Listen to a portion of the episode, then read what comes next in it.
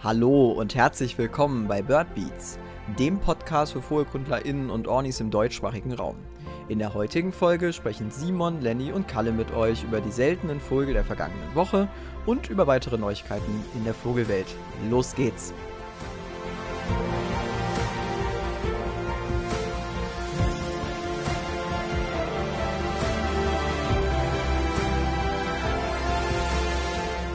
Und herzlich willkommen zu einer weiteren Folge des Bird Beats Podcast. Heute sind wieder Lenny, Simon und ich äh, am Start und sprechen über alles, was in der letzten Woche wieder ähm, stattgefunden hat. Und heute haben wir im Vorhinein schon mal abgeklärt, dass Lenny und ich uns zurücklehnen werden und nichts machen werden. Deshalb darf Simon heute mal alles übernehmen und einen langen Monolog äh, über alles Mögliche euch vortragen. Wir haben zum Teil wieder Knockmick im ähm, Angebot, wir haben verschiedene Schafstelzen und ihre Unterarten, ähm, natürlich die Updates und der Blick auf die Seltenheiten. Und wir starten ganz normal. Was war denn bei euch so diese Woche mit Knockmick los? War bei euch auch äh, aufgrund des schlechten Wetters so ziemlich gar nichts unterwegs? Ja, also erstmal freut es mich auch wieder hier zu sein ähm, und Genau, ich freue mich jetzt auch auf meinen super langen Monolog, den du ja schon angekündigt hattest, Kalle. Vielen Dank dafür. Ähm, genau, und ich kann dir auf jeden Fall super zustimmen. Also hier ist aktuell gar nichts los gefühlt. Wir hatten jetzt durchs Wetter erstmal ziemlich viel Zugstau. Ähm, bei den Nachtaufnahmen, aber auch tagsüber kam relativ wenig drüber. Ähm, einzelne Waldwasserläufer zogen und jetzt heute hat sich irgendwie Wetter verbessert und die ersten Schafstelzen kamen jetzt auch irgendwie hier an der Küste an aber insgesamt ist das noch ziemlich mies. Ja, dann kurz auch nochmal Moin von meiner Seite. Muss ich Simons Monolog, Monolog doch noch einmal kurz unterbrechen. Ja, nee, aber ansonsten die letzte Woche war recht unspektakulär. Viel schlechtes Wetter, viel Sturm aus Norden. Aber ja, jetzt hat der Wind wieder auf Westen gedreht. Heute war im Feld recht viel Wiesenpieperzug. Und ja, Simon, erzähl doch ein bisschen noch weiter. Ja, genau. Danke, dass ihr auch noch ein bisschen Abwechslung in meinen Monolog reinbringt. Ist natürlich.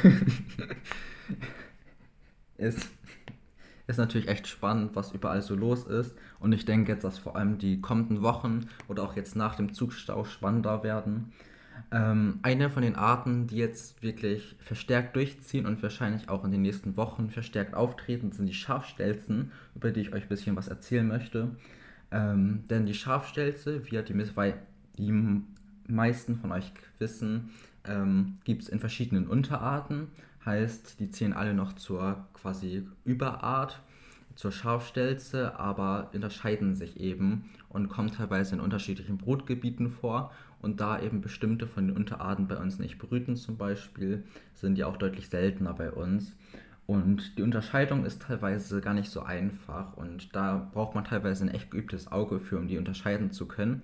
Vor allem eben bei den weiblicheren Vögeln ähm, ist das echt schwierig, teilweise die Unterarten zu unterscheiden. Bei den Männchen ist es ein bisschen eindeutiger. Dort kennen wir die Wiesenschafstelze ähm, als auch Brutvogel in eigentlich den meisten Teilen, denke ich, Deutschlands, wenn ich mich da nicht täusche, aber die ist ja sehr verbreitet.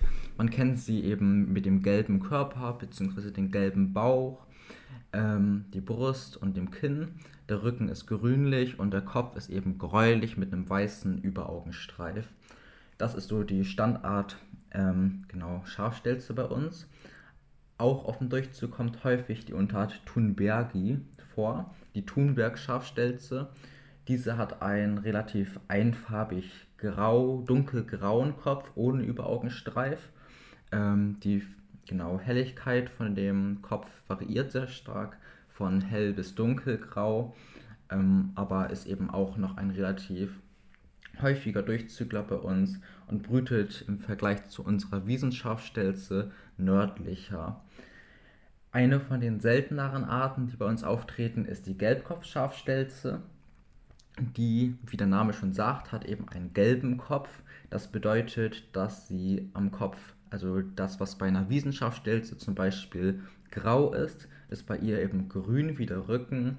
Und das, was bei einer Wiesenschafstelze weiß wäre, wie der Überaugenstreif eben, das ist bei ihr gelb. Und dadurch wirkt ihr, ganzer, ihr ganzes Gesicht sehr gelblich. Dort muss man nun aber aufpassen, da Hybride zwischen der unserer Wiesenschafstelze und der englischen Gelbkopfschafstelze auftreten können. Die zeigen dann so eine Mischform mit irgendwie grün und grau am Kopf und sind eben nicht mehr sicher der Gelbkopf-Schafstelze zuzuordnen, beziehungsweise sind sicher Hybriden, die sogenannten Channel Wagtails. Und genau da haben wir jetzt auch gesehen, dass eben teilweise ähm, diese Hybriden fälschlicherweise als Gelbkopf-Schafstelzen gemeldet wurden. Und deswegen auch nochmal der Tipp an euch, eben, dass man darauf achten sollte, wenn man mal so eine gelbköpfige Schafstelze hat, ob die denn wirklich einen rein gelben oder gelb-grünlichen Kopf hat oder ob da auch noch die weißen oder grauen Einflüsse einer Wissenschaftsstelze mit drin liegen. Ja, dann gibt es auch noch weitere seltene Unterarten, aber bis oder bevor wir mit denen weitermachen, würde ich mal eben nochmal an die Runde fragen. Ähm, wollt ihr zu meinem Monolog noch irgendwas ergänzen? Ja, hört sich erstmal gar nicht schlecht an, so viel ist dem gar nicht mehr hinzuzufügen. Ähm, was man noch dazu sagen muss, ist, glaube ich, dass es sich jetzt vor allem dann lohnt, wenn man die Scharfstelzen durchschaut, die Kamera mitzunehmen, ähm, weil viele Details sind dann im Feld vielleicht gar nicht so gut zu erkennen. Sprich, da sind Beweisbilder sehr, sehr gut. Und man sieht es jetzt auch auf Ornito, wie ähm, gerade zu den etwas selteneren Scharfstelzen ähm, jetzt eigentlich immer auch Bilder mit dabei sind, was dann die Anerkennung auch deutlich leichter macht oder auch nochmal ähm, ja, eine Bestimmung nachher am PC deutlich leichter macht, als wenn man ähm, da keine guten Bilder hat, weil ähm, die Unterschiede sind teilweise echt sehr, sehr gering ähm, zwischen den Unterarten und ähm, ja, je besser die Fotos sind, also wirklich dann nicht durchs Fernglas oder durch Spektiv durch, sondern am besten wirklich mit einer Kamera, desto ähm, einfacher ist es später dann auch eine halbwegs sichere Bestimmung zum Schluss hinzulegen. Wo es dann ja aber vor allen Dingen eher um die äh, selteneren Unterarten geht und jetzt nicht unbedingt die Wiesenschafstelze. Ja, da vielleicht nur noch als Hinweis, du hast äh, vor allen Dingen von der Färbung nur das Männchen beschrieben mit dem grauen Kopf.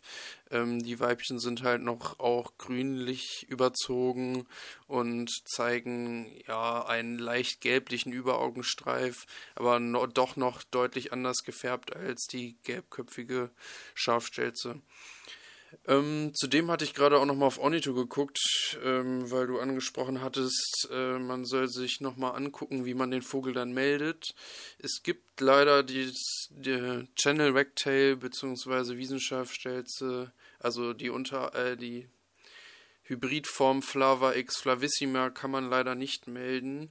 Äh, würdet ihr dann Schafstelze ja, unbestimmt ja den, eher sagen? Ähm, Wahrscheinlich. Die Meldung ne? Schafstelze unbestimmt, da kann man ja dann auch das Foto dazu machen.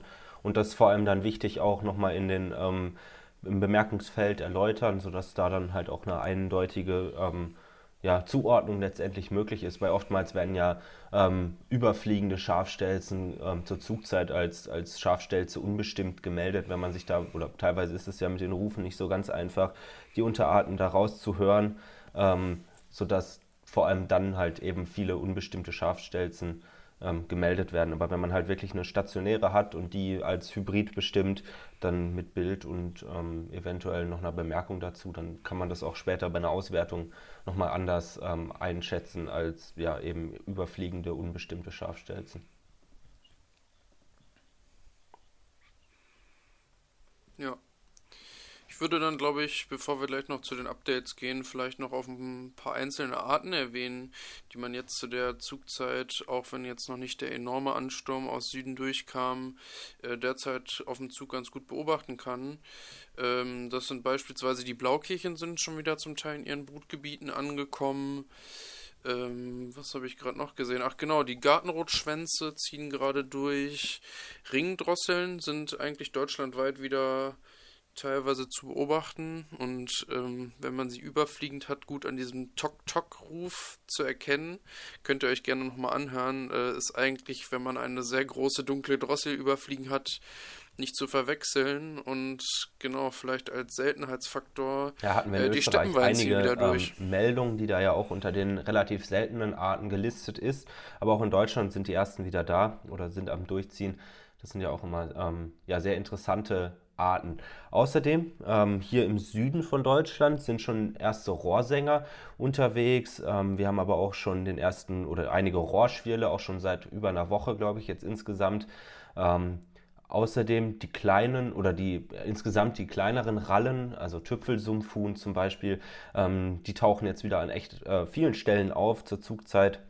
Also es lohnt sich jetzt eigentlich wirklich gefühlt in jedem Habitat ähm, kommen jetzt mit jedem Tag mehr Individuen und andere Arten nochmal ähm, dazu. Ähm, also gerade jetzt auch, wenn man in die nächste Woche schaut, wenn das Wetter oder vor allem die Windrichtung passend ähm, aus Süden oder Südwest ähm, bläst, dass dann doch, doch der ein oder andere Vogel jetzt noch dazukommen kann. Ähm, also ja, man merkt, dass der Frühling kommt. Ja, auf jeden Fall super spannende Zugzeiten aktuell. Ich habe auch jetzt den Tipp bekommen, dass man aktuell nochmal darauf achten sollte, ob Wiederhopfe durchziehen. Beziehungsweise der Wiederhopf, der ist ja, denke ich, vielen ein bekannter Vogel, zumindest vom Namen oder auch vom Aussehen, da er sehr, ja, ein sehr charakteristisches Gefieder hat mit der schönen Färbung und den Schmuckfedern quasi der Haube. Und eben auf dem Durchzug ist er relativ anspruchslos und geht auch an relativ viele Hausgärten oder in die Nähe von Hausgärten auf Nahrungssuche. Und da bietet sich die Gele Gelegenheit auch mal fernab vom Brutgebiet von den ähm, seltenen Vögeln mal Wiederhöpfe zu beobachten. Und ich denke, es können sich jetzt mit dem wärmeren Wetter ähm, vor allem regional lohnen, mal die ja, Augen aufzuhalten. Augen aufhalten ist ein gutes Stichwort. Gleichzeitig, ähm, ich weiß nicht, ob ihr da meine Erfahrungen teilen könnt. Selbst ähm, im Durchzug hört man den Wiederhopf ganz gut. Also dieses Hup, Hup, Hup ähm, gibt er, also er ist ja dann häufiger auch stationär tagsüber und ähm, fliegt dann irgendwie, ich weiß gar nicht, wann der genau zieht, in den Morgenstunden oder wie, wie auch immer, das weiß ich gar nicht. Ähm, aber dass der dann ähm, tagsüber irgendwo in den Gärten sitzt und dort dann auch wirklich ähm, singt, also nicht nur optisch zu sehen, und, sondern halt eben auch zu hören. Und ja, der Ruf ist ja, oder der Gesang ist ja ziemlich eindeutig und ähm, ja auch relativ laut und weit zu hören. Insofern, ja, es lohnt sich. Ja, ich glaube, das ist eher noch ein Phänomen der südlicheren äh, Bundesländer. Du meintest gerade, ob wir die äh, das so teilen können. Keine Ahnung. Äh, Wiederhöpfe kommen hier so spärlich vor äh, oder beziehungsweise eher brütend auch gar nicht. Oder wenn dann auch so vereinzelt, dass man es, wenn dann nicht mitbekommt, äh, ja, vielleicht, keine Ahnung. Ähm, Dafür sehe ich zu selten sich das ja in den nächsten Jahren oder Jahrzehnten. Ich weiß gar nicht, wie genau da die Bestandstrends sind. Ähm, ich habe das Gefühl, dass die zum Teil sich hier schon auch leicht ausbreiten, ähm, wenn man jetzt an den Kaiserstuhl denkt. Aber ähm, ich meine auch in Ostdeutschland gibt es ja relativ, ähm, ja, oder gibt es Populationen vom Wiederhopf. Insofern, ähm, ja, für, zumindest für die Süddeutschen kann es sich doch lohnen, da mal die Augen und Ohren offen zu halten. Und ich würde sagen, ähm, wir schauen jetzt langsam mal Richtung Seltenheiten, was dann da so an Updates unterwegs war, was die letzten Wochen schon aufgetreten ist. Sehr gerne. Dann fange ich gleich mal an mit dem Drosseluferläufer, über den wir auch mehrfach berichtet hatten in Kiel. Ähm, genau, der wurde bis ähm, heute, also bis Samstag, wenn wir die Folge aufnehmen, auch noch gemeldet. Hat weiterhin ähm, oder zunehmend Punkte auf der Brust und wird irgendwie immer hübscher Richtung Prachtkleid. Und ja, ist irgendwie echt schön zu sehen, wie der Vogel jetzt nach und nach ein bisschen mausert und irgendwie von Tag zu Tag hübscher wird. Ein auch mausernder und auch sehr hübscher Vogel ist weiterhin im Randobruch, der Kaiseradler, über den wir berichtet hatten. Gleichzeitig haben wir Seidensänger ähm, an verschiedenen Orten, die wir auch schon in den letzten Folgen erwähnt haben. Einmal in Monheim am Rhein, also in Nordrhein-Westfalen, und einen Sänger in Völklingen in Saarland. Beide sind am Freitag zuletzt ähm, gehört und gemeldet worden. Des Weiteren haben wir seit Wochen ähm, immer mal wieder die Polarmöwe auf Helgoland. Die wurde in dieser Woche dreimal am Dienstag, Donnerstag und Freitag gesehen.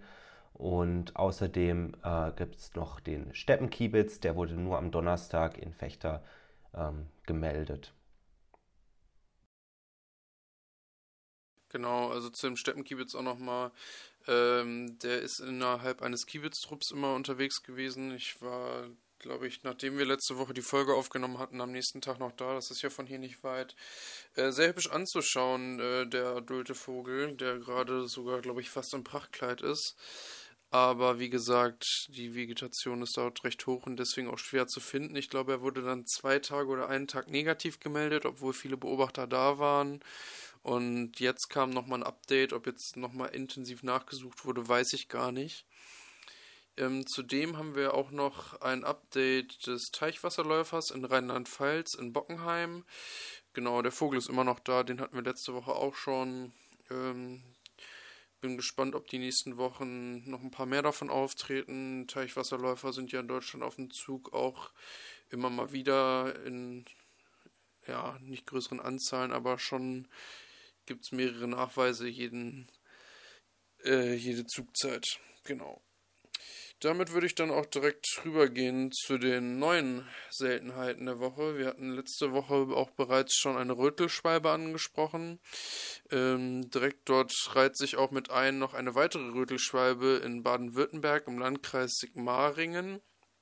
Ähm, die wurde zuletzt dort am Mittwoch gesehen und jetzt heute am Samstag in Oberhaching in Bayern wurde noch eine Rötelschwalbe gemeldet.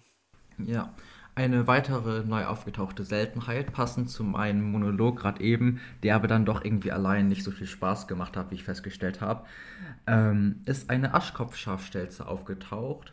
Also eine Schafstelze der Unterart Cinerocapilla, wenn ich das so richtig ausgesprochen habe. Die Aschkopfschafstelze, ähm, ja, sieht eigentlich ähnlich aus wie eine Thunberg-Schafstelze, hat also auch einen dunkler grauen Kopf hat aber eine charakteristisch weiße Kehle. Und genau da ist eben an der Rottach-Mündung am Bodensee Freitag ein Vogel beobachtet worden. Außerdem am Ammersee auch einer an zwei verschiedenen Stellen. Ähm, eventuell ist es der gleiche Vogel, aber könnten natürlich auch verschiedene sein. Wobei an einem Ort, da lässt es sich natürlich irgendwie denken, dass es derselbe Vogel ist.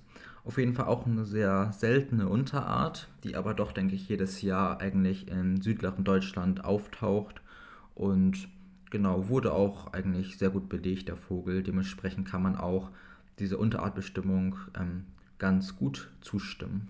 Ja, absolut. Hier äh, bei mir um die Ecke gibt es eigentlich auch jedes Jahr ähm, Anfang, Mitte April einen Aschkopf-Schafstelzen-Nachweis. Also die brütet ja in, ich meine, in Italien so weit ist es ja dann gar nicht mehr bis, ähm, ja, bis Süddeutschland. Man muss noch einmal über die Alpen irgendwie rüberkommen. Ähm, zusätzlich gab es aber auch noch äh, Zwergadler-Meldungen. Vom Dienstag und Mittwoch haben diverse Melder in Nordrhein-Westfalen einen Zwergadler gesehen. Ähm, und damit haben wir es eigentlich auch schon wieder mit den neuen Seltenheiten in Deutschland. So viel war dann doch gar nicht los. Schauen wir aber mal noch in die Schweiz oder wollt ihr noch was zur, zum Zwergadler hinzufügen? Ich würde zum Zwergadler vielleicht noch was hinzufügen. Also der Vogel ist wahrscheinlich auch schon über eine Woche da gewesen. Äh, der wurde vorher nur auf so weite Distanz über beobachtet, dass er recht schwierig zu bestimmen war. Denn ein Zwergadler ist ungefähr so groß wie ein Mäusebus hat und in dem Fall handelt es sich halt auch noch um eine dunkle Morphe. Dementsprechend auf weite Distanz, wenn man dort ähm, den recht langen Schwanz und im Vergleich dann auf den Oberflügeln die ähm, ja heller abgesetzten Flügel, würde ich es fast nennen. Beschreibt es nicht unbedingt so richtig schön, aber ja, also auf jeden Fall eine Flügelzeichnung sieht und äh, die Positionslichter an den Schultern auf jeden Fall, ähm, lässt sich der auf weite Distanz doch, glaube ich, recht schwierig bestimmen. Ja. Ähm, vielleicht hast du noch was zu ergänzen, Simon? Ja, also ich finde den Zwergadler auf jeden Fall ist eine super hübsche Vogelart, die auch ähm, schon in Deutschland gebrütet hat wenn auch sehr selten und eben dann nur mit einem Brutpaar, soweit es mir bekannt ist. Man weiß natürlich nicht, wie genau die Situation aussieht, wo lokal noch irgendwas ist. Aber obwohl er eben in den letzten, ähm, also ich glaube 2015 gab es eine Brut, aber das ist jetzt nicht genau auf sie irgendwie festgelegt. Ähm, da habe ich die Daten gerade nicht vorliegen. Aber zumindest gab es schon Bruten vom Zwergadler in den letzten Jahren in Deutschland und trotzdem ist es eben eine Art, die nur sehr wenige Beobachter zu Gesicht bekommen haben. Und genau, ich hatte eben das Glück, 2019 einen entdeckt, entdecken zu können, der eben vor mir herflog und sich aufkreiste. Und da ist es mir eben auch sehr aufgefallen, wie klein dieser Adler ist. Da hat man den Unterschied schon gut gemerkt, dass es eben kein Bussard ist, dass eben vor allem der Schwanz charakteristisch ist, aber auch allgemein die Flügel einfach untypisch für einen Mäusebussard sind. Und wenn man dann eine helle Morphe hat, ist es, denke ich, noch eindeutiger. Dann ist die Art ja auch kaum zu verwechseln.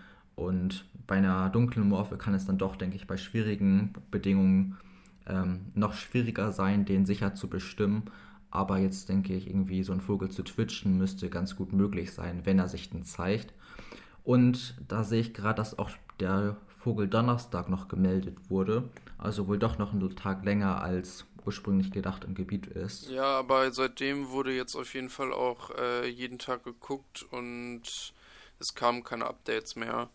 Da bin ich informiert worden, dementsprechend sieht schlecht aus und es sieht so aus, als wäre er weitergezogen, aber manche Beobachter waren, glaube ich, auch nur wenige Stunden dort und wenn man dann genau bei schlechtem Wetter da stand. Also ich habe Fotos gesehen mit enorm viel Nebel oder Schnee teilweise auch, ähm, wo dann bei quasi gar keiner Thermik wird so ein Zwergart, glaube ich, auch nicht unbedingt auf die Jagd gehen oder zumindest sich nicht vernünftig schön hochkreisen. Ja. Also vielleicht, wenn das Wetter jetzt wieder ein bisschen besser wird. Also ich weiß aber auch nicht, wie das Wetter da gerade ist.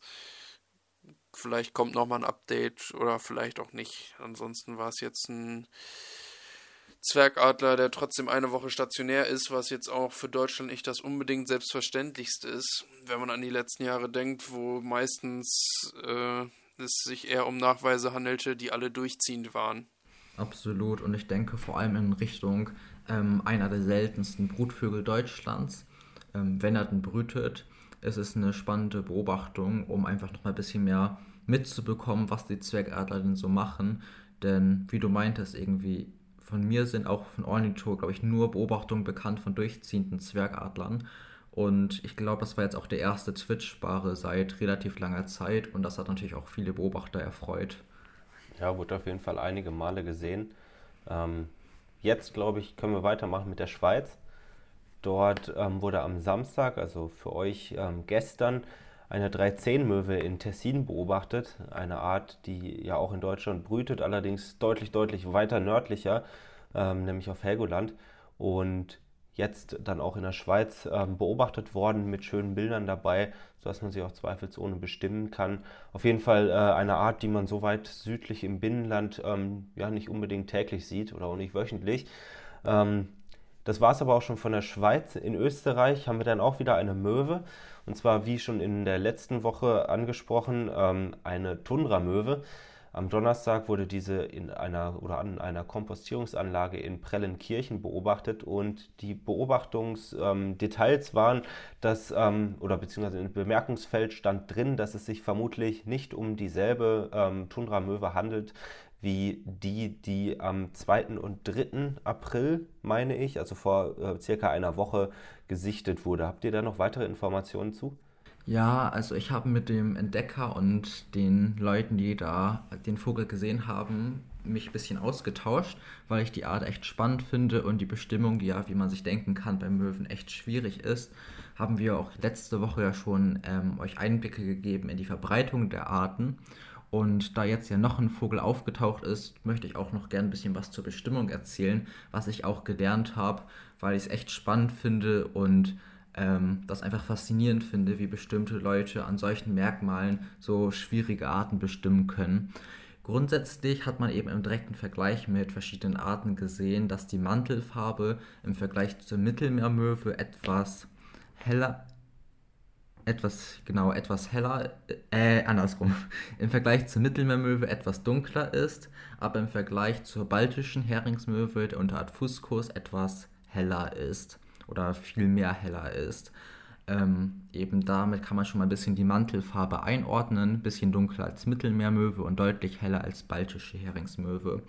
Wichtig ist es, dass bei, den, bei der Zeichnung der Handschwingen eben auf P3 ähm, schwarz ist und kein Spiegel auf P9 zu sehen ist.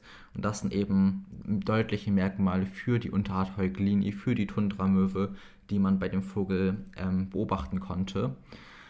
Ähm, das sind auf jeden Fall schon mal Merkmale, die für eine Tundramöwe sprechen. Letztendlich kann man die Art aber eigentlich von der ähm, westlichen Heringsmöwe von der Graelsi kaum unterscheiden, also kaum sicher und dementsprechend ähm, handhabt die ähm, Kommission das auch eigentlich so, dass sie die Vogel, Vögel als ähm, phänotypische Unterart Heuglini bestimmen und anerkennen, also dass der Vogel genügend Merkmale für die Art zeigt und wahrscheinlich eine ist, mit Sicherheit lässt sich das nicht sagen, aber was ich echt spannend finde, ist, ähm, dass die Art Graelsi, also die westliche Heringsmöwe, die ja als einzige Verwechslungsart in Frage kommen würde, dort mindestens genauso selten ist. Es existiert nämlich nur ein belegter Nachweis von der westlichen Heringsmöwe in Österreich oder in Ostösterreich vielmehr.